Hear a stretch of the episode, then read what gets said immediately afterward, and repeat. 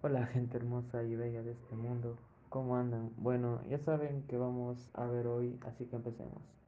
¿Qué es la relatividad emocional de la poesía? Pues es lo que uno siente cuando escucha o lee un poema. Esto varía dependiendo de la mente del individuo que da el significado de lo que es la poesía. Para mí la poesía es un arte que te hace sentir adrenalina y ternura a la vez. Realmente me exalta leer un buen poema.